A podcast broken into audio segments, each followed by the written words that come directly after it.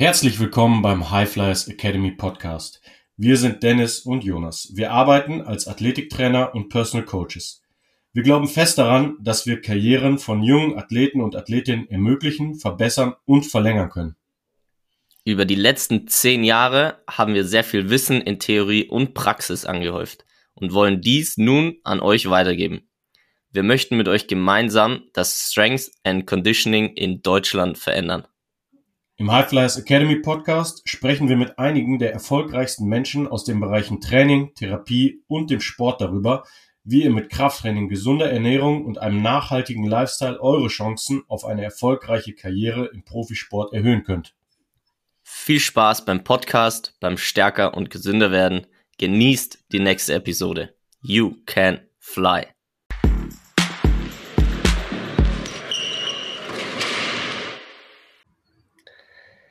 Eine weitere, glaube ich, sehr wertvolle und geile Podcast-Folge nehmen wir heute auf.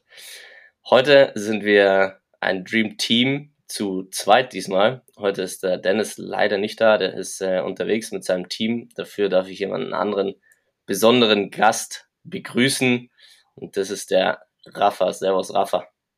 Servus, Jonas. Danke für die Einladung, freue mich dabei zu sein.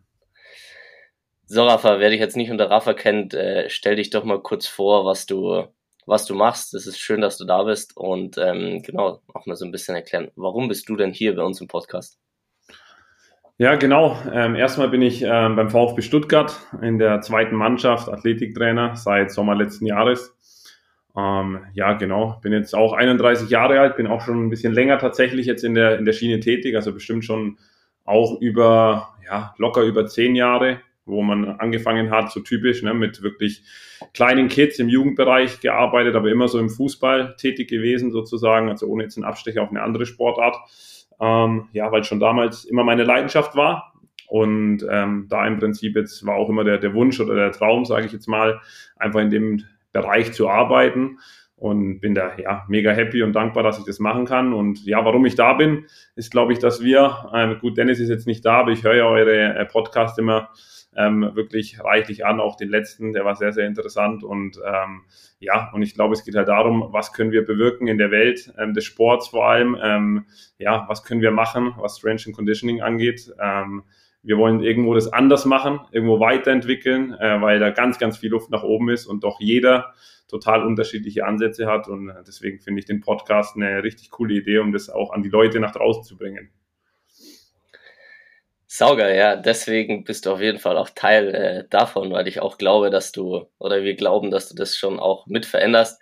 Also wer die Podcast, die letzte Podcast-Folge noch nicht angehört, das war mit Martin Krüger, das war auch sehr spannend. Also das haben wir viele gute Athletiktrainer gerade im Podcast. Ähm, und das sind ja auch die Menschen, die, die unseren Job am Ende auch machen oder die das Gleiche so ein bisschen machen und da was vorantreiben wollen.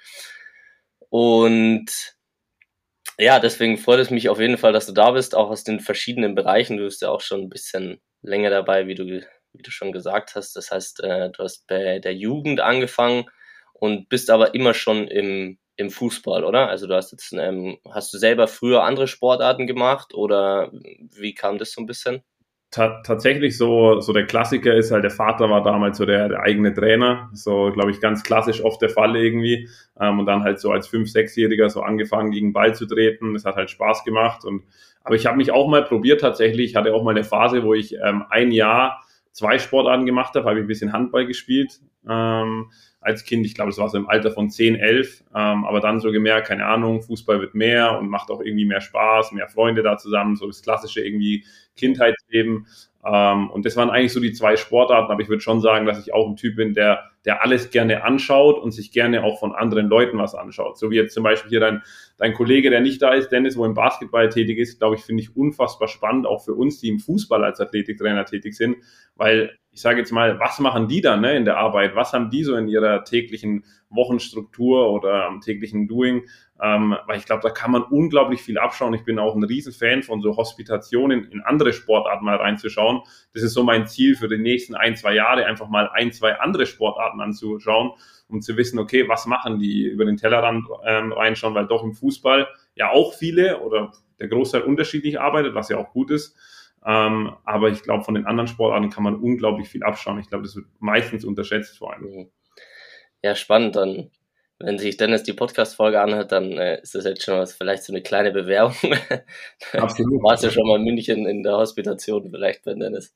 Äh, ja, total spannend. Und dann noch äh, einen, einen kleinen äh, eine Anekdote dazu, das ähm, hat zum Beispiel Martin Krüger in einem Workshop auch gesagt, was total interessant ist, gerade für das Strength and Conditioning, was wir auch so ein bisschen verändern und entwickeln wollen, ist so, gerade weil du verschiedene Sportarten ansprichst. Also es ist jetzt nicht so, dass im Krafttraining mhm. oder im Strength and Conditioning, äh, da jeder Sport ja gewisse Übungen äh, nutzt, gibt es in dem Strength and Conditioning eigentlich wahrscheinlich gar keine sportspezifischen Übungen, weil sowieso jeder Sport es macht und dann hast du ja theoretisch eh die Übungen, die theoretisch ein Basketballer macht oder eine Fußballerin oder eine Handballerin oder wer auch immer. Also ist es da auch gar nicht mal so in diesem Bereich, dass es nur die eine Übung für diesen Sport gibt und die bringt dir für den Basketball gar nichts zum Beispiel.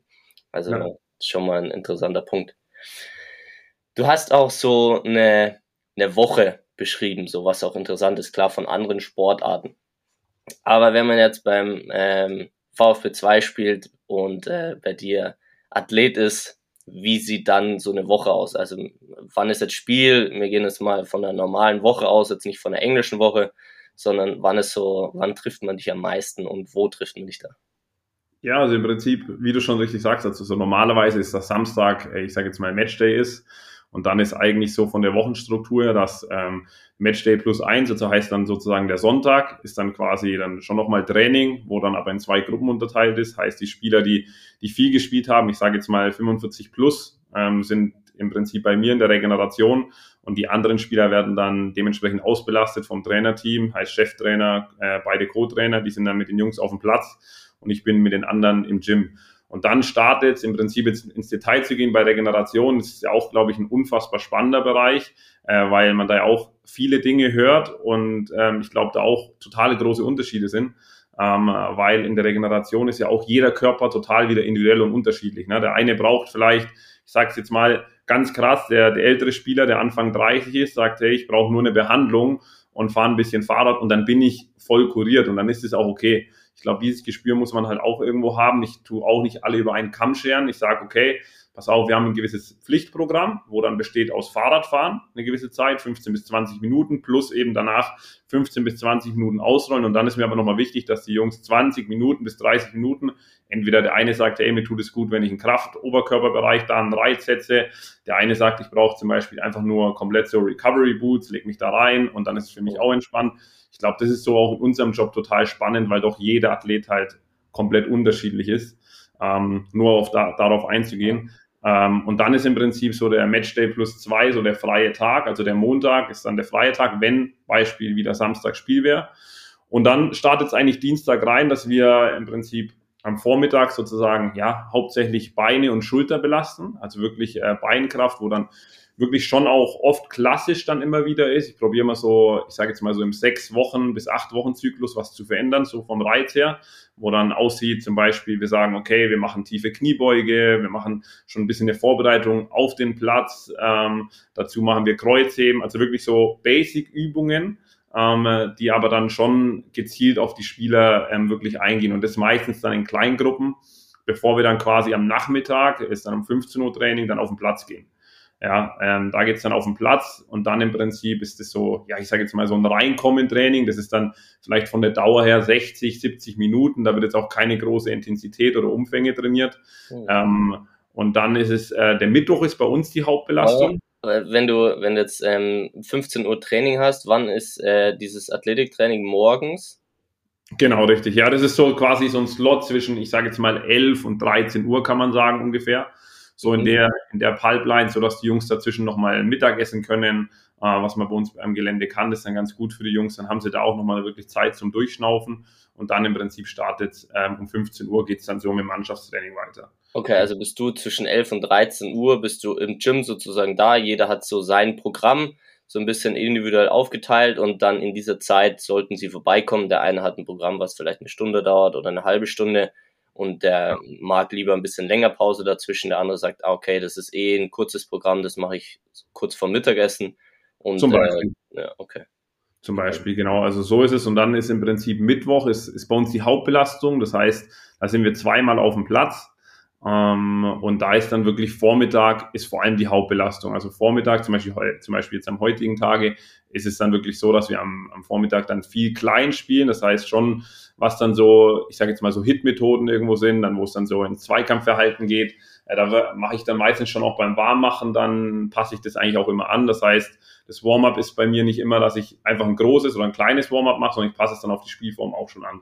Das heißt, wenn ich weiß, wir spielen irgendwie im Nachgang klein, dann bereite ich sie so vor, dass wir jetzt nicht einen riesen Umfang laufen, sondern wirklich klein und intensiv schon das Warm-up machen, so dass sie eigentlich gut in das Training reinfinden, beziehungsweise für die Wettkampfbelastung in dem Sinne im Training schon bereit sind und nicht auf, ähm, jetzt, ich sage jetzt mal zum Beispiel auf zwei, drei Kilometer kommen beim Warm-up, sondern wirklich klein bleiben. Anders ist wieder, wenn wir groß spielen. Und das ist im Prinzip so der Vormittag und dann heißt, da sind auch schon koordinative Inhalte dabei. Manchmal tatsächlich auch, je nachdem wie der Dienstag ausfällt, ähm, bin ich sehr ein großer Freund davon, auf dem Platz ähm, quasi schon Krafttraining zu machen. Das heißt zum Beispiel Mittwochvormittag mache ich oft gerne nehme ich Kettlebells oder Langhandeln raus und dann sage ich, okay, pass auf, wir machen gleich in die Umsetzung. Heißt, wir machen zum Beispiel fünf tiefe Kniebeuge, geht danach direkt in so einen Sprung raus mit zwei, drei Sprünge und danach sprinten sie gleich 20 Meter. Also das mache ich sehr, sehr gerne. Ähm, da bin ich echt ein großer Fan, so auf dem Platz auch was zu machen. Ähm, und dann ist im Prinzip am Mittwoch haben die Jungs alle individuelle Pläne ähm, im Gym sozusagen aushängen und da macht dann jeder individuell. Der eine sagt, okay, ich brauche jetzt ganz viel ähm, Rückenbereich, muss ich viel machen. Ähm, der eine sagt, okay, ich brauche doch irgendwo nochmal einen Beinreiz. Dann gibt es welche, die machen Rumpfstabilität. Und das ist eigentlich dann so der Mittwoch, wo wirklich dann auch, ja, ich sage jetzt mal, die, die Jungs auch schon da ausbelastet werden, was auch nochmal ja, vom, vom Strange-Training her ist. Das heißt, wirklich Krafttraining da nochmal gemacht wird. Und am Nachmittag wird es dann teilweise auch schon unterteilt in, hey, ich habe eine Gruppe, die vielleicht im Gym arbeitet, eine Gruppe geht noch auf den Platz. Ähm, da tun wir auch manchmal unterteilen. Äh, ist natürlich auch ganz wichtig, Kommunikation mit Physios und so weiter. Aber so kann man sich das vorstellen. Und dann, um im Prinzip zum Abschluss, ja. Ist dann der, der Mittwoch.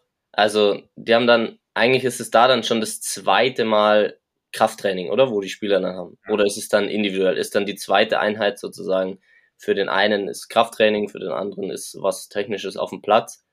Genau, ja. Also bei uns nennt sich das so, äh, so Potenzialtraining, nennt sich das so bei uns beim VfB. Das heißt quasi, die Jungs arbeiten in unterschiedlichen Potenzialen. Es gibt dann zum Beispiel eine Gruppe, ich sage jetzt mal Stürmer, bei denen heißt, okay, ich muss irgendwelche Abschlüsse kreieren aus verschiedenen Winkeln. Dann sind die auf dem Platz. Ähm, dann gibt's Jungs, die sind ja Mittelfeldspieler, also wirklich positionsspezifisch auch, ähm, die Profile. Ähm, das ist eigentlich ganz cool und dann kannst du wirklich da auch individuell in Kleingruppen arbeiten. Und dann gibt es eine Gruppe, ich sage jetzt mal zum Beispiel erfahrenere, ältere Spieler, die sagen, pass auf, mir ist eine Einheit auf dem Platz langt mir, eine zweite ist mir zu viel, was dann auch voll okay ist, weil bei uns U21 ist ja nochmal was anderes wie jetzt komplett der Profibereich, sage ich jetzt mal, weil du halt so im Schnitt, ich glaube, wir haben einen Altersschnitt von 21 Jahren, das heißt, der Großteil ist irgendwo 18, 19, 20 und dann hast du vereinzelte 25 einen über 30-Jährigen so und da musst du ja auch wieder unterschiedlich handeln. Ist ja auch klar. Ähm, und Donnerstag ist dann bei uns so, wird wirklich, sage ich jetzt mal, die Kurve nach unten gehen. Und ähm, da mache ich dann viel so Prävention. Da bin ich auch ein Fan, auf dem Platz was zu machen. Das ist dann so eine Grundaktivierung, die 20 Minuten geht, wo dann Beispiel bei uns dann sind so Nordic Hamstrings dabei. Da geht es dann um Beweglichkeitsübungen, so dass ich die Jungs einfach ein bisschen frisch mache und wirklich auch so ein, ich sage jetzt mal, einfach einen kleinen Reiz gebe, aber mehr so im wirklichen reg regenerativen Bereich. Das ist so der Donnerstag. Und dann ist Freitag klassisch Abschlusstraining, Samstag Spiel eigentlich. Ja. Okay, spannend. Und wie, wenn du jetzt zum Beispiel, also gerade auch am Sonntag hast du ja sehr individuelles Training, gerade die, die Regeneration machen jetzt der ältere Spieler, kennt sich da vielleicht oder macht, kennt seinen Körper schon ganz gut, sagen wir mal so, der äh, macht dann ein bisschen weniger oder einfach nur aufs Fahrrad und ähm, äh, sich behandeln lassen. Wie findest du da so die Individualität raus? Also wie machst du das? Also Mittwochs ist zum Beispiel, hast du schon auch gesagt, ist so ein bisschen positionsspezifisch, dass du Positionen theoretisch die einen machen da nochmal was, die machen, keine Ahnung, nur 5 Meter Sprints oder 10 Meter jetzt nur als Beispiel. Und die anderen machen 30 Meter Sprints, wenn die individuell bei dir arbeiten würden oder welche die Krafttraining machen, keine Ahnung, ein Abwehrspieler ist noch jung, der muss noch aufbauen, der geht dann mehr äh, ins Krafttraining. Wie findest du da die Individualität raus, dass du da den, den einzelnen Spieler unterstützt? Gut, ich, ich glaube, es ist jetzt, ähm, das ist so immer so ein schmaler Grad. Ich glaube, das ist bei jedem so ein bisschen auch irgendwo auch gleich, denke ich. Ähm, letztendlich, klar, machen wir immer ähm, sozusagen pro Halbjahr machen wir Testungen, wo dann wirklich so Beweglichkeitstests sind. Ähm, ja, das halt fängt an mit, mit ganz normal klassischen Sachen wie Y-Balance. Das sind, das sind dann im Prinzip Beweglichkeitsübungen drin. Dann haben wir einfach zum Beispiel, okay, wie beweglich bin ich bei einer tiefen Kniebeuge? Habe ich meine Fersen auf dem Boden? So, so Klassiker, die, glaube ich, jeder bei uns im, im Training kennt, ähm, um zu schauen, okay, da ein bisschen auch individuelle Profile und sozusagen sozusagen auch individuelle Präventionspläne zum Beispiel zu basteln. Das heißt wirklich, okay, der eine braucht vielleicht mehr im Hüftbereich, der eine braucht mehr Beweglichkeit im Sprunggelenk. Ähm, da muss man ja dann auch wieder drauf aufpassen und unterscheiden. Und da ist es dann so, deswegen sage ich das, ähm, genau, das sind diese messbaren Sachen, wo man schauen kann, okay, wo hat derjenige Probleme ähm, und wo kann ich da unterstützen sein. Und dann ist es, glaube ich, tatsächlich immer noch eine der wichtigsten Dinge, Kommunikation. Ne? Ich glaube, am Ende musst du den Spieler abholen und sprechen. Ähm, und ich meine, wir haben uns ja auch schon oft ausgetauscht und du bist ja selber Athletiktrainer. Ähm, und im Endeffekt muss man schon sagen, glaube ich, dass dieses Vertrauen schaffen einer der wichtigsten Punkte ist. Gerade ähm, glaube ich, so als Athletiktrainer kann ich auch wieder nicht sagen, ja, nur weil, ähm, ich sage jetzt mal, der 18-Jährige, ich sage jetzt mal, zehn tiefe Kniebeuge macht, muss nicht der 31-Jährige das auch machen. Also ich glaube, und das ist dann wieder so das Schwierige ähm, für uns, glaube ich, auch als Trainer. Aber das ist auch wieder das Reizvolle, wirklich jeden irgendwo unterschiedlich zu behandeln und auch individuell, aber trotzdem nicht in der Gruppe abfallen zu wirken und zu sagen, ja, nee, der soll sein eigenes Ding machen. Nee, schon abholen. Und bei mir ist es dann auch so, wie gesagt, ich habe da ein, zwei ältere Spieler bei uns im, mhm. im Bereich und da geht es auch darum, die einfach, ich sage es jetzt mal wirklich, du hast glaube ich gut beschrieben, die kennen ihren Körper schon, die wissen schon, was gut für sie ist und das ist dann auch für mich völlig okay. Und dann geht es, glaube ich, darum, einfach kommunikativ mit den Jungs zu sein. Zu sagen, hey, pass auf, ich vertraue dir, ich gebe dir das Vertrauen, sage ich jetzt mal. Und dann, wenn man sieht, die Jungs arbeiten gut, um Beispiel, so ein älterer Spieler bei uns, der ist gefühlt den ganzen Tag am Gelände, da weißt du, der, der pflegt seinen Körper, der macht es gut. Und dann geht's halt darum, Vertrauen schaffen. Vertrauen schaffen zwischen, glaube ich, der Person, im Prinzip den Spieler und mir als Athletiktrainer. Und dann kommen sie, glaube ich, auch, und so habe ich die Erfahrung gemacht in den letzten Jahren, dann kommen sie irgendwann zu mir und reden und sagen, wow, war cool die Zeit oder sonst was. Und die nehmen dann schon da was mit, weil sie sagen, guck mal, der ging mir jetzt nicht, ich sage jetzt mal wirklich auf die, auf die Eier ein Stück weit, sondern der hat mich so behandelt, wie ich es gerne hätte und trotzdem war ich nicht bequem und habe mich gut, äh, habe mich wohlgefühlt und dem Team irgendwo auch einen Mehrwert gegeben. Ja, spannend. Wie, wenn ihr da auch regelmäßig die Tests machst oder einmal im halben Jahr oder jedes halbe Jahr, ähm, gibt es da gewisse Punkte oder Schwachstellen, wo du jetzt keine Ahnung, jedem so ein bisschen was mitgeben würdest oder was jetzt auffällig ist, jetzt ähm, in deinem Fall eben auch Fußballer, ähm, was ja eine Schwachstelle ist einfach, wo du sagst, okay, den meisten könnte ich da und da präventiv was empfehlen. Das heißt, da haben sie einfach, ist einfach eine Schwachstelle, wo wir entwickeln dürfen im Fußball. Ja, ich glaube ich glaub schon, ähm, dass, dass die Hüfte schon ein Riesenfaktor ist. Also jetzt tatsächlich so, ähm, ich habe auch so den Eindruck, äh, wir hatten es ja vorhin auch mit unterschiedlichen Sportarten und ich glaube, da gehen dann auch zum Beispiel so grundmotorische Fähigkeiten, die manchmal fehlen. Ich sage auch, warum, warum macht man zum Beispiel nicht, also ohne jetzt auf andere Trainer dazu zu schauen, um Gottes Willen, das würde ich nicht machen, aber zum Beispiel, warum macht man nicht schon im, im jungen Alter so Grundsachen wie zum Beispiel, wie springe ich, wie lande ich? Also einfach so, so Grundfähigkeiten. Und dann einfach zu sagen, warum mache ich nicht schon im ganz jungen Alter und äh, korrigiere mich, wenn ich was Falsches sage, zum Beispiel, warum mache ich nur schon den Bewegungsablauf einer Kniebeuge, meine ich? Wenn ich das schon früher drin habe, dann habe ich auch automatisch schon eine bessere Hüftbeweglichkeit, eine bessere Hüftmobilität. So, und ich glaube, da muss man halt schon ansetzen. Und wenn man halt, wenn man jetzt zum Beispiel, ich finde es auch völlig fehl am Platz, wenn ich jetzt ansetzen muss in der U21 und diese Dinge ranmachen muss, dann sage ich, boah, dann bin ich ja ewig beschäftigt. Und natürlich nehme ich mir die Zeit, um Gottes Willen, das soll jetzt nicht irgendwie falsch verstehen, aber ich glaube, die Arbeit muss schon viel früher passieren. Und ich glaube, da haben wir ein Riesenproblem auch im Fußball teilweise. Das kommt dann auch, muss man klar sagen, das ist dann auch ein bisschen Cheftrainer, äh, Co-Trainer, was haben die für Ansichten? Der Athletiktrainer muss sich wieder durchsetzen und so weiter. Aber ich glaube, das ist halt die Basis schon. Wenn man im jungen Alter damit anfängt, und das im Prinzip sehe ich selber, das sind schon so Schwachpunkte, Hüftmobilität sehe ich oft, auch Sprunggelenk, sind so Sachen. Und ich glaube, das ist kein großer Zeitaufwand, man muss es halt nur machen. Und ähm, das ist, glaube ich, tatsächlich das, das Entscheidende. Und das sind so die zwei Muster, Sprunggelenk und vor allem Hüfte, wo, wo ich sage, boah, schon krass, wenn ich manchmal überlege, und wir reden jetzt von Leistungssport und jetzt äh, sagst du zu den Jungs, pass mal auf, nimm einfach mal eine ganz normale Stange in die Hand, ähm, streck mal deine Arme, mach mal eine tiefe Kniebeuge und dann siehst du, wow, boah, sind da Probleme. So, so Kleinigkeiten. Und ich glaube, hier in dem Podcast können wir reden, wie wichtig eine Kniebeuge ist. Und manche Trainer, sage ich jetzt mal, am Beispiel wirklich so klassische Fußballtrainer, was auch nichts dagegen ist, dann sagen ja, aber warum ist das so wichtig? So, und ähm, ich glaube, da muss man halt die Spieler und auch die Trainer abholen.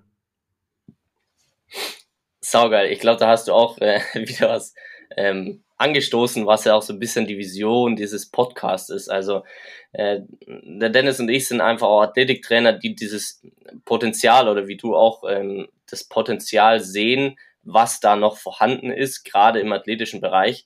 Und es sind eben diese Grundfähigkeiten, die jetzt gerade mal, weil wir zum Beispiel jetzt ähm, der Martin Krüger von Jungen Berlin hat halt Profis, das heißt, da gibt's nichts mehr, also diese Grundfähigkeiten, so der hat Spieler, die sind meistens entwickelt, außer es kommen Junge nach, aber ähm, da geht's mehr in diese Individualität, aber es geht ja auch darum, so was wir auch ähm, in unserem Intro eben sagen, durch diese Erfahrung oder Wissen, das was du eben jetzt auch ähm, dankbarerweise mit uns teilst, sind es diese Grundfähigkeiten, ähm, die wir erlernen wollen, beziehungsweise halt diese Karrieren von jungen Menschen zu verlängern oder zu verbessern oder am Ende die Chancen zu erhöhen. Und ob es dann in den Profibereich geht oder nicht, äh, ich glaube, dem, dem wagen wir uns noch nicht vorauszusagen, was es ist, weil das, glaube ich, kann keiner diesen einen Weg äh, ins Profibusiness, sondern da gibt's hunderttausend verschiedene, beziehungsweise jeder einfach seinen eigenen.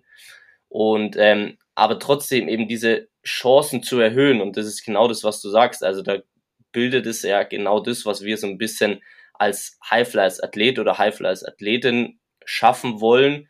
Ähm, zum Beispiel diese ähm, zu frühe Spezialisierung, dass wir da zum Beispiel verschiedene Bewegungsmuster haben, dass du sagst, ja, nicht nur eine Kniebeuge, sondern vielleicht soll er auch mal Basketball spielen, vielleicht soll er auch mal tanzen, vielleicht soll er ja. einen anderen Sport machen, um sozusagen da ähm, ja mehr Bewegungsmuster zu erlernen und weniger verletzt zu sein und die Chance auf eine Profikarriere zu erhöhen, aber genauso natürlich auch ähm, einfach äh, Grundbewegungen wie eine tiefe Kniebeuge, jetzt mal abgesehen, ähm, ob das von der von den Knochen oder von den Bewegungsmustern, die der Mensch jetzt mit sich bringt, einfach ist oder schwierig ist, aber dass jeder eine gewisse Grundfähigkeit oder Athletik sich sozusagen aneignet, um dann beim Rafa in der U21 nicht mehr an sozusagen den Grundfähigkeiten basteln muss.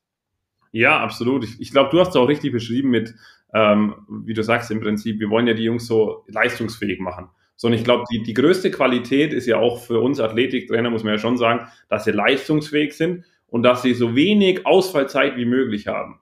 So, und, und ich meine, das ist ja eigentlich so das Beste, wenn man wirklich dann morgen zusammensitzt mit dem Trainerteam und sagt, alle Spieler sind da. So, ich glaube, das ist so ähm, schon, mal, schon mal der Punkt, dass der Cheftrainer gut arbeiten kann und dass man auch weiß, okay, man hat irgendwo im Athletikbereich und nochmal, das sind nicht nur wir, da gehören die Physis dazu, alle. Irgendwo darf man, glaube ich, nicht vergessen, wie wichtig die Menschen sind und natürlich der Spieler selbst, weil der muss dann auch ehrliches Feedback abgeben ähm, ob es zum Beispiel geht oder nicht. Wir haben auch so ein Monitoring, wo die Jungs immer abgeben müssen, immer 90 Minuten vorm Training. Da wird quasi Schlafqualität wird abgefragt, es wird der muskuläre Status, äh, Stresslevel und die Freshness im Prinzip. Und da gibt es so eine Range 1 bis 10, das müssen sie immer abgeben. Und ist dann halt auch wichtig, zum Beispiel mit solchen Werten nicht einfach in der App, keine Ahnung, eine 5 angeben, sondern halt wirklich sich damit beschäftigen.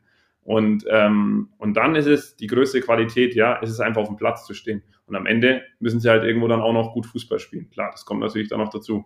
Ja. Äh, ohne Fragen. Ja, wenn du jetzt die, die Hüfte als ein theoretisch schwaches Glied sozusagen jetzt bei Fußballern ähm, identifiziert hast, was sind da denn, gibt es da Übungen, wenn jetzt einer sagt, okay, erstmal wie testest du die Hüftmobilität und dann, was wären jetzt Übungen, die du empfehlen würdest, du sagst, okay, du kannst die Hüftmobilität ähm, verbessern, weil ich da auch bestimmt oder beziehungsweise gibt es bestimmt da draußen einige, die die Hüftmobilität verbessern dürfen. Äh, wie würdest du es machen? Ja, also ich glaube, einerseits messen kann man es ja wirklich mit verschiedenen Tools. Also gerade auch äh, wirklich klassisch, wie, wie schon eben beschrieben, man kann auch so dieses Y-Balance machen, kennt vielleicht jeder auch irgendwo ein Stück weit, wo dann, wo es dann vor allem darum geht, okay, ich sage jetzt mal wirklich ganz klassisch, da braucht man ja nicht mal irgendwie ein Gerät daheim, sondern kann man auch einfach sagen, pass auf, ich mache mir eine Markierung in der Mitte, stelle mich mit einem Fuß drauf und strecke mich mal nach vorne mit dem anderen Fuß und guck mal, wie weit komme ich denn überhaupt nach vorne, so dass ich aber trotzdem irgendwo stehen bleibe auf den Punkt, wo ich mir markiert habe. Also nur so das bildlich auch da äh, vorzustellen für die, für die Hörer gerne. Und das genauso zu machen, zum Beispiel, ich, ich stelle mich ganz normal fest auf meinem linken Fuß und überkreuz mal mit dem rechten Fuß auf die linke Seite. Wie weit komme ich denn dahin? Nur als Beispiel.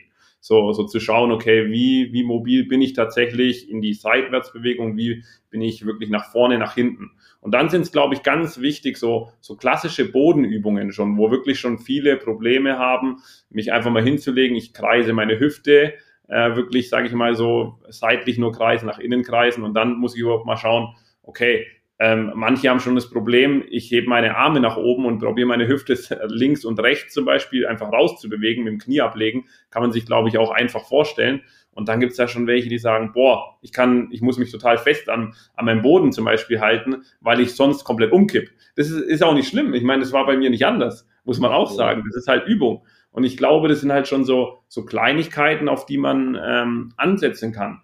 Ja, ich glaube, das sind einfach schon so, so Basic-Sachen, erstmal zu sagen, okay, ich mache das. Und dann ist es genauso wie, wie wir, glaube ich, auch im Krafttraining machen, wirklich sagen, okay, ich lege mir eine Unterlegscheibe und gehe einfach mal runter, nur in, in eine Kniebeuge als Hilfe und schaue einfach, dass ich mal runtergehe, bewegen. Und vor allem dann geht es darum, glaube ich, immer so, was auch Training ist, immer Training ist ja in, in erster Linie auch immer Bewegung. So, und das heißt, ich muss da Bewegung reinbringen irgendwo in, in die ganzen Muskula in die ganze Muskulatur, in die ganzen Fasern. Äh, ich glaube, das ist schon mal der Kernpunkt. Bewegung, Bewegung, Bewegung. Und dann geht es natürlich spezifisch da, daran zu arbeiten, gerade im Gym. Ähm, und das sind halt Dinge, wo ich sage, die kannst du halt täglich als, als zum Beispiel als Morgenroutine machen. Ja, das ist ja auch so, was man sagt, wenn man jetzt vielleicht nicht die Möglichkeiten hat, wie jetzt zum Beispiel bei euch, wie bei uns jetzt im Athletikbereich, dass man sagt, okay, dann lege ich mir halt daheim eine Matte aus oder nimm mir eine Matte mit, meine, meine des, meines Erachtens zum Beispiel, und sage, okay, dann mache ich das vorm Training. Ja, vielleicht äh, merke ich da schon einen Mehrwert und es tut mir gut. Ja, das heißt, die eine Übung war, äh, du sitzt sozusagen auf dem Boden, hast die Beine aufgestellt vor dir und versuchst die, die Beine dann oder die Knie links und rechts mit dem Boden zu berühren. Wahrscheinlich kennt es jeder mit Festhalten hinten. Und du genau. sagst, wenn man sozusagen die Arme nach oben nimmt, ich äh, merke schon, ich stelle mir das jetzt schon schwierig vor, wenn ich das später ausprobiere. Ja. Äh, das heißt, die Arme nach oben und dann selbe Bewegung, Knie nach links und rechts ja. zu bewegen. Genau. Oder, oder zum Beispiel die erste Steigerung wäre, wie du es schon sagst, also quasi beide Hände auf dem Boden. Oder äh, man macht zum Beispiel einen Arm nach oben, einen Arm nach oben, der anderen, den anderen auf dem Boden. Und dann merkt man dann auch schon auch, dass man auf einer Seite irgendwo blockiert ist, ein Stück weit. Also für mich hat es damals, ich weiß nicht, ich habe das glaube ich auf YouTube oder so ganz viel dann angeschaut und natürlich so durch so Workshops und auf einmal denke ich mir, ja, das kann ich auch und dann liege ich am Boden und, und merke, wow, Hüfte geht ja gar nicht. also auch wir Trainer haben da ja auch unsere Sachen, wo wir sagen, hey, wir wollen da arbeiten, wir wollen es ja auch den Athleten gut zeigen. Ja. Okay, und, und dadurch verbesserst du auch schon ganz gut so die Hüftmobilität, dass wenn du regelmäßig machst, also sagst schon, dass es eine Morgenroutine werden darf, um das dann auch ähm, zu verbessern in der Hüfte. Ja, absolut, absolut. Also habe ich selber jetzt gemerkt, als auch bei den Athleten tatsächlich, dass wirklich gerade ähm, als Kontrolle in Anführungszeichen muss man sagen, dass man sagt, schau, jetzt macht, macht es mal vier bis fünf Wochen so und dann die nächste Steigerung macht es mal nach fünf Wochen mit einem Arm oben und schau mal, wie weit du schon dich bewegst und so kannst du das auch als messbar machen. Ja. ja. Ist es dann für dich auch wenn du jetzt als ähm, Athletiktrainer dir die Spiele anschaust, also ihr macht so ein paar Tests, ähm, hast du dann so ein, eine, eine Basis, eine Grundidee, was jeder Spieler können sollte oder nach der du arbeitest, so eine Philosophie? Sagst du zum Beispiel, okay, du verbesserst extrem die Sprinttechnik oder sagst du, okay, alle müssen eine mobile Hüfte haben? Sagst du, du musst, äh, machst viel im Kraftraum, dass das Krafttraining, dass sie da einfach gut sind. Hast du da so so eine Philosophie, nach der du schaust, was die meisten Spieler können sollten? Ja, ich glaube, es ist, ähm, da gibt es ja auch zig Studien und verschiedene Ansätze. In, in erster Linie sage ich auch immer, ist, ist gerade, glaube ich, schon, weil einfach im Fußball oder allgemein so in diesen Sportarten, wo wir auch viele tiefen Positionen haben, tiefe Bewegungen, ist, glaube ich, der Hüftbeuger einfach ganz wichtig. Also Hüfte strecken, Hüfte beugen, da spielt sich ganz viel im Fußball ab, muss man ja sagen. Egal, ob man sprintet, die Hüfte macht mit, ähm, ob man gerade ist, ob man nach unten geht, tiefe Position, kennt man ja alles. Und da ist schon mal, glaube ich, Hüftbeuger einfach für mich ein ganz wichtiger Faktor, dass ich sage, ich schaue, dass die, dass die Jungs Beispiel wirklich klassisch, ich schaue, dass sie einfach eine gute Kniebeuge schon mal ausführen können, dass sie da einfach schon mal die gewisse Grund, die Grundmuster haben von der Beweglichkeit her. So, und dann geht es darum, weil ich glaube auch, dass dadurch viele Verletzungen passieren, wenn man nicht genug diese Mobilität hat, ähm, sei es auch im Sprunggelenk. Ich meine, man liest ja so oft im Fußball, keine Ahnung, Spieler fällt aus, Beispiel jetzt gerade, weil gestern Champions League war, wie oft sieht man es? Matthijs de Licht ist zum Beispiel gestern schwer umgeknickt, konnte zwar weiterspielen, wer weiß, heute wacht er auf, vielleicht ist da irgendwas passiert, kennt man selber Adrenalin, wer weiß, hat er Schmerzmittel bekommen und so weiter. Also das sind ja auch solche, solche Dinge, das sieht man oft, diese Muster, Sprunggelenksverletzungen, man sieht auch, man hört oft Hamstring-Verletzungen, also der klassische Griff auf einmal auf den hinteren Oberschenkel und man sieht schon von außen, wie er wahrscheinlich als Athletiktrainer, sondern auch schon, oh, da könnte vielleicht was sein. Das ist so die klassische Bewegung. So, und ich glaube, dann kann man da halt ansetzen, das, da bin ich ein Riesenfan davon, aber das ist dann auch wieder Kommunikationssache mit Cheftrainer und vor allem dann auch Kommunikation mit den Spielern, die Spieler im Prinzip auch sprinten zu lassen, also isoliert sprinten zu lassen. Ich bin da ein Riesenfan davon, zu sagen, wir machen eine Spielform und die andere Gruppe, die Pause hat, machen quasi Sprintmeter auf 30 Meter. Beispiel, wirklich auf Maximalsprint, weil ich sage immer, so ein Maximalsprint, wenn ich den in der Woche immer wieder abdecke, also glaube ich, hast du auch weniger Muskelverletzungen schon. Also das ist auch so ein, so ein Ansatzpunkt, wo ich sage, ich glaube, da macht jeder seine unterschiedlichen Erfahrungen, du auch. Und im Endeffekt, glaube ich, kommen wir dann irgendwo vielleicht auch mal auf eins. Das ist ja auch irgendwo das Ziel. Aber ich denke, gerade diese, diese Muster, wie zum Beispiel wirklich zu sagen, auf dem Platz viel zu sprinten, ähm, natürlich nicht übertreiben, dass man in die Ermüdung geht, aber dann sagen, Hauptbelastung so, okay, machen wir dreimal, ich sage mal klassisch nur für die, für die Athletiktrainer zum Vorstellen, das ist so, so mein, ich sage jetzt mal, mein, meine Lieblingsübung ein Stück weit auf dem Platz, zu sagen, pass auf, stellt euch auf die Grundlinie hin und wir sprinten bis zur Mittellinie. Maximales, maximales Sprinttempo und das macht ihr mal, sprintet ihr durch, dann habt ihr eine Minute Pause und das gleiche wieder. Und das machen wir dreimal und dann habe ich schon eine gewisse, ich sage jetzt mal in der Woche eine gewisse Sprintdistanz abgedeckt und ich mache die Spieler dadurch sprintfähiger und in der Hoffnung auch, somit auch ein Stück weit einen präventiven Muster, dass sie sich nicht verletzen. Spannend. Gen genau das hat äh, Martin auch im Podcast gesagt, dass der maximale Sprint da auch entscheidend ist, um diese, um präventiv zu arbeiten, eigentlich, dass du einmal in der Woche eben, ja, präventiv diesen maximalen Sprint hast. Ähm, sehr spannend. Also ist Sprinten schon sehr wichtig. Ja, ja absolut, absolut, glaube glaub ich schon. Ja. Aber da kommen natürlich viele Komponente dazu, wie du es auch schon richtig gesagt hast. Krafttraining, Beweglichkeit. Aber klar, die Jungs spielen am Ende Fußball und dann haben sie halt schnelle Bewegungen draußen. Und dann, wenn man es halt nicht, glaube ich, trainiert im Prinzip, dann kannst du auch nicht von den Spielern im Spiel verlangen, logischerweise. Ja. Also würdest du auch sagen, dass ein intensives Training oder ein 11 gegen 11 oder wie auch immer jetzt nicht zwangsläufig diesen maximalen Sprint abdeckt, sondern dass du da sagst, okay, das kann mal sein, aber um sozusagen auf Nummer sicher zu gehen. Äh, es wird es jetzt nicht schlechter machen, wenn die ein oder dreimal ähm, maximal sprinten, würdest du es trotzdem noch ähm, machen. definitiv, ich bin gerade, glaube ich, so zwischen, zwischen einer kleinen Spielform, so der klassische, Turniermodus, kennen wir, glaube ich, alle als Athletiktrainer, ist, wenn man so mal 4 gegen 4 spielt im, ähm, im Training Beispiel und die anderen haben Pause und bevor die, ich sage jetzt mal, rumstehen, dann lasse ich jedoch nochmal präventiv in, in Anführungszeichen, lasse ich sie sprinten. Natürlich ist es intensiv und anstrengend, aber ich glaube, wenn man den Spielern das auch das Verständnis gibt, warum das so wichtig ist, dann ziehen sie es auch maximal durch. Gut, wir haben natürlich die Möglichkeit, über ein gewisses GPS-Tracking-System auch zu sehen, sprinten sie auch maximal und ich glaube, jeder von uns kennt es dann auch, wenn du ein Spiel hast. Ja, die kommen schon in den Sprintbereich rein. Gerade da muss man auch da wieder positionsspezifisch ein bisschen drauf achten. Ein Außenbahnspieler sprintet automatisch mehr als ein zentraler Mittelfeldspieler, weil er einfach viel mehr Raum schon vor sich hat und das Spiel einfach das mehr hergibt. Ich glaube, das ist dann auch wieder wichtig, da ein bisschen individuell drauf zu achten.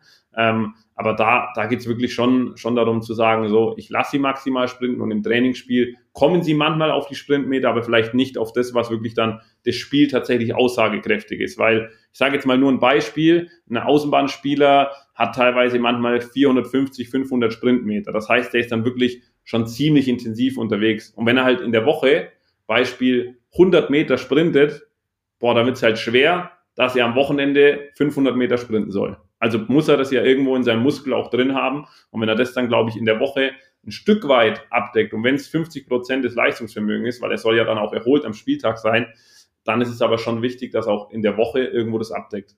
Mhm. Spannend. Ja, ja es, ich, ich habe dich auch äh, sehr als einen dankbaren und äh, sagen wir mal, demütigen Menschen kennengelernt, was mich schon auch inspiriert und gerade auch wenn, weil wir auch viele junge Athleten und Athletinnen da draußen haben, die zuhören, ähm, ist, glaube ich, das eine, eine Fähigkeit oder das, was total wichtig ist, um dir erstmal bewusst zu werden, okay, was darf ich hier überhaupt machen, um nicht nur eine Motivation zu schaffen, sondern auch so vielleicht ein bisschen Sinn und Dankbarkeit ähm, dahinter zu geben. Und ja, jetzt äh, würde ich so ähm, zu unserer wichtigen Frage auch kommen. So, was sind für dich drei Punkte, die du den Spielern oder Spielerinnen da draußen, die ihre Chance auf eine Profikarriere erhöhen wollen, mitgeben, die sie umsetzen sollten oder dürfen, um die Chancen eben zu erhöhen? Ja, ich glaube, in erster Linie schon mal ist es natürlich schon auch kontinuierliches Training. Also ich glaube, kontinuierliches Training heißt auch irgendwo dann eine Verbesserung. Das heißt, da auch professioneller werden, wirklich zu sagen, ich bereite mich gut vor dem Training vor, schon im jungen Alter, äh, mache gewisse Beweglichkeit, Stabilitätsübungen, Rumpfstabilität, wirklich ganz klassisch schon, schon anzufangen, äh, weil man merkt immer auf Dauer, wie wichtig ist es im Fußball. Ich glaube, das ist ein großer Punkt, also wirklich kontinuierlich dran zu bleiben. Dann ist es so eine Grundeigenschaft, ist einfach Vertrauen, denke ich, einfach Vertrauen in sich, Vertrauen auch irgendwo an seinen Trainer auch mal zu richten. Ähm, das ist, glaube ich, auch wichtig, sich einfach ein Stück weit, ich sage jetzt mal, fallen zu lassen und zu sagen, pass auf, ich habe da und da die Problematik, ich fühle mich da nicht gut, ich fühle mich da nicht fit, so, ich, ich will dran arbeiten. Ich glaube, das ist schon so ein, so ein ganz, ganz wichtiger Punkt, der oft auch unterschätzt wird. Und da will ich vielleicht auch kurz mal so was brechen noch, weil das hört man auch oft im Fußball oder allgemein. Ich glaube, jeder, auch jeder Trainer strebt halt nach maximalen Erfolg. Und das ist das, was wir beide, glaube ich, auch damals schon mal besprochen haben. Aber am Ende steht da halt ein Mensch noch immer noch. So, und ich will den Spieler halt weiterbringen. Und dann muss ich erstmal mit ihm natürlich diese Vertrauensebene schaffen. Aber dann geht es halt ganz wichtig darum, zu sagen, es ist so ein bisschen mein Motto. Ich sage, wenn ich den Spieler besser mache, dann werde ich auch besser. So, und, und ich kann nicht nur, nur ganze Zeit, ähm, ich sage jetzt mal, nur auf mich schauen. Und ich glaube, das ist halt oft auch in dieser Branche heutzutage. Jeder will weiter, jeder will in die Bundesliga, jeder will am liebsten nach ganz nach oben. Aber Junge, arbeite erstmal mit deinen Spielern und ich glaube, dann kommt alles irgendwo der Weg von selbst.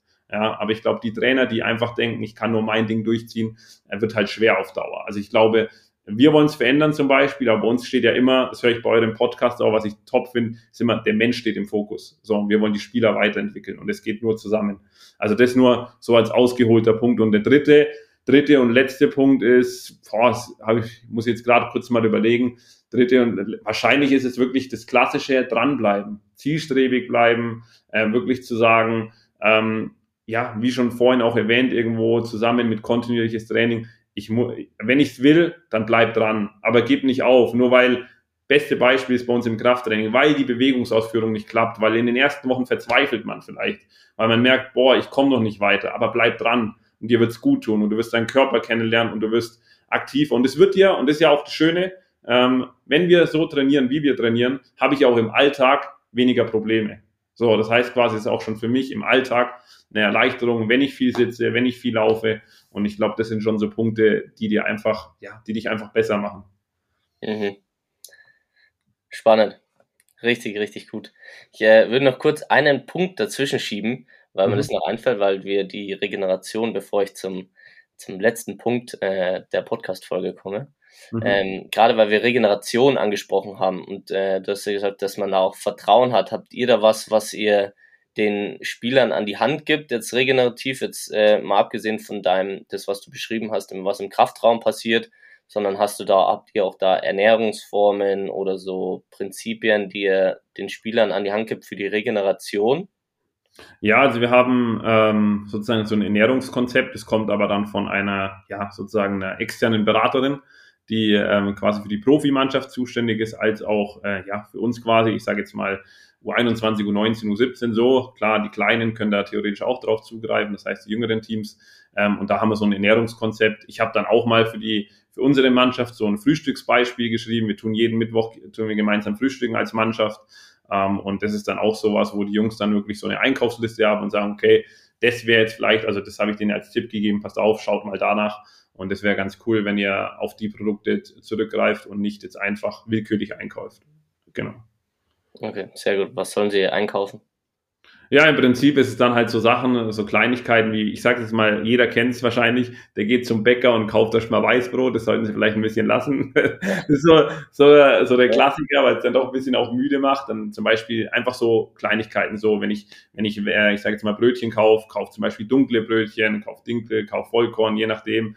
Ähm, dann gucken wir natürlich nach verschiedene Milchprodukte, was kann ich, mittlerweile muss man echt sagen, ich glaube, es gibt so viele gute vegane Varianten, was man sich kaufen kann. Ähm, ja, also es sind wirklich ganz, ganz viele Dinge, die, die da teilweise äh, drin sind. Also wirklich dann auch von frischen Obst äh, geht's weiter, ein bisschen Gemüse ähm, mit dazu. Also es ist wirklich schon irgendwo klassisch, aber irgendwo zu schauen, so, wo kann ich punktuell was verbessern und nicht einfach einkaufen gehen und sagen, nur weil mir jetzt ein Croissant schmeckt, muss ich es unbedingt essen. Vor allem, wenn man weiß, ich habe dann halt in ein, zwei Stunden habe ich vielleicht Training, sollte ich mich vielleicht gut schon vorbereiten. Und das ist ja auch eine Vorbereitungsmaßnahme.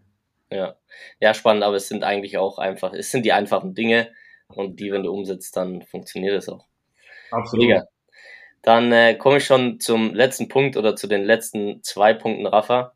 Äh, mhm. also erstmal vielen Dank, dass du auch da bist. Ähm, das freut mich extrem. Und den Punkt, der Let oder einer der zwei letzten Punkte ist, wenn man dich jetzt kontaktieren will, eine Frage hat, schauen will, was du so treibst in deinem Leben oder in deiner Arbeit, äh, wo kann man dich finden? Und die zweite Frage ist, wenn du eine Sache im Strength Conditioning verändern könntest oder sagen würdest, okay, das hat eine riesen Wirkung ähm, und du könntest sie verändern, was wäre das? Ähm, ja, also finden kann man mich auf jeden Fall auf, auf LinkedIn, eine ganz klassische Plattform. Ich äh, habe keinen Künstlernamen, ganz normal Rafael Lopez. ähm, genauso auf Instagram, ähm, Rafael Lopez 92, glaube ich, ja. Ähm, beziehungsweise die, wo High Flyers Academy ähm, ja sozusagen folgen, die sehen dann mich auch, dass ich dann Follower bin. Also einfach nur Rafa eingeben, dann kommt es normal schon. also ganz simpel. Und gut, was man verändern kann, einerseits natürlich erstmal, ich glaube, man kann ganz viel machen. Ich glaube, dass in andere Länder, gerade USA oder so, ist uns schon, schon zum großen Teil voraus, so was man zumindest hört. Ähm, aber in, ja, ich glaube, dann ist es auch wichtig, zuzulassen, Krafttraining. Also es ist ähm, in unserem, wenn es in unserem Fachbereich geht, hört man immer wieder, also ich bin teilweise schockiert, wenn ich teilweise auf Bundesliga-Ebene höre, da wird äh, kaum noch was gemacht und klar, jeder ist irgendwo unterschiedlich, aber ich glaube, wenn ich was verändern würde, dann wäre es wirklich mehr Vertrauen, den Fachtrainer zu geben, mehr auch die Leute zu schätzen, zu wertschätzen, die Athletiktrainer. Und das sage ich jetzt nicht nur, weil wir die Trainer sind, sondern weil es einfach wichtig ist. Und du wirst verfügbar, verfügbar mehrere Spieler bekommen als Trainer. Und das ist ja immer noch der größte Wunsch eines Cheftrainers, dass er elf gegen elf spielen kann und nicht aufsammeln muss aus der U19 und sonst was. Und ich glaube, da würde ich mir die größte Veränderung wünschen. Wirklich, auch im Fußball gibt es noch viele Trainer, die sagen, also Cheftrainer Beispiel, die sagen, ah, weg mit dem Krafttraining, weil sie halt noch den älteren Schlag haben, in Anführungszeichen, was auch nicht schlimm ist, aber denen muss man es vermitteln, äh, wenn sie in dem Arbeitsfeld tätig sein wollen. Und dann heißt es auch wirklich Vertrauen schaffen. Ich glaube, das ist, das ist A und O, weil ohne das geht's nicht. Das ist jetzt vielleicht nicht das Beispiel, was ihr euch vielleicht gewünscht habt, aber ich glaube, das ist immer noch das Wichtigste. Wirklich zuzulassen, zuzulassen, das Krafttraining, weil es einfach wichtig ist. Und, ähm, und diese, ich sage jetzt mal, diese Wertstellung, die brauchen wir noch viel, viel mehr, weil ein Athletiktrainer ist heutzutage viel mehr wert als einfach nur klassisch von außen beobachten, ja, was macht der? Der macht zwar machen und lässt sie laufen. So, nee, da ist viel, viel mehr dahinter und das muss man noch viel verdeutlichen und ich glaube, da hat auch die öffentliche Wahrnehmung noch ganz schön viel Luft nach oben. Das äh, lasse ich einfach so stehen, weil die letzten Podcast, äh, Podcast-Folgen, oder ich kommentiere es auch kurz, weil das ist äh, war die letzten Folgen immer auch so ein bisschen Thema und es ist total spannend, dass du es jetzt auch sagst, einfach gerade die, die Wertschätzung beziehungsweise die Sichtweise auf die Arbeit des Athletiktrainers und auch eben auf die Fähigkeiten, die jemand da mitbringt, am Ende für den Spieler, weil wenn die besser sind, ist auch die Mannschaft besser und dann ist der Cheftrainer besser und der Physiotherapeut und auch der Athletiktrainer. Ja, Gut. mega. Sehr spannend. Rafa, vielen lieben Dank. ich wünsche dir viel Erfolg auf deinem weiteren Weg, deinem, deinem Team. Gutes Training wünsche ich dir heute. Und ja, vielleicht hören wir uns mal wieder. Schön, dass du da bist und bis bald. Sehr gerne. Vielen, vielen Dank für die Einladung. Dankeschön. Bis bald.